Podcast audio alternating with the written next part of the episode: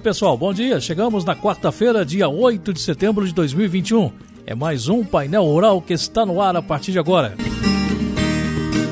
Obrigado ao homem do campo pelo leite, o café e o pão. Deus abençoe os braços que fazem o suado cultivo do chão. Você está ouvindo Painel Rural. A apresentação Ronaldo Faladaise. Cooperado Curte o Pé. Chegaram as campanhas CCL e CCL+.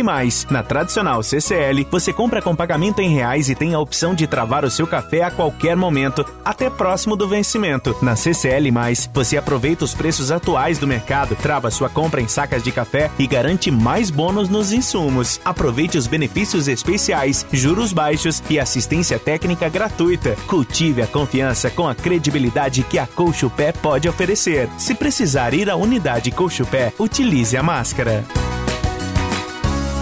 A previsão do tempo agora no painel rural, pela manhã na região sul-sudoeste do estado, teremos muitas nuvens. À tarde, nós vamos ter muitas nuvens e à noite também. A temperatura fica com tendência de mínima para 19 graus e a máxima 34 na região sul-sudoeste do estado. E a previsão do tempo para a região centro-oeste do estado de Minas Gerais é de poucas nuvens agora pela manhã. À tarde, poucas nuvens e à noite também. A temperatura mínima tem tendência de ficar em 18 graus e a máxima vai a 34 graus para a região centro-oeste do estado. E o Triângulo Mineiro nesta quarta-feira vai ter também poucas nuvens pela manhã, à tarde e à noite. A tendência de temperatura pela manhã mínima é de 21 graus e a máxima de 37 graus a tendência para a região do Triângulo. Tempo aberto e de muito calor em São José do Rio Pardo. Amanhã terá poucas nuvens, à tarde também e à noite a mesma coisa. A tendência para a mínima é de 20 graus e a máxima 37 graus. A informação é do Instituto Nacional de Meteorologia.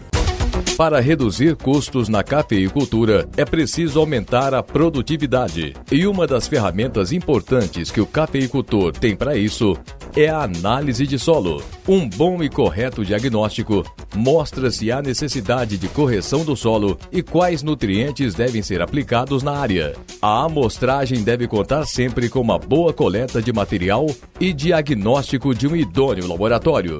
E não deixe de ter sempre o acompanhamento de um agrônomo ou técnico agrícola. Cooxo Pé, compromisso com as pessoas, com a qualidade e o meio ambiente. Painel Rural. E na segunda-feira, véspera de feriado, a Bolsa de Nova York não trabalhou devido ao feriado do Dia do Trabalho por lá nos Estados Unidos.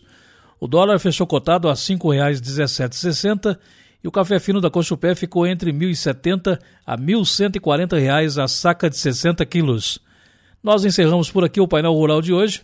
Voltamos amanhã com o programa. Até lá então.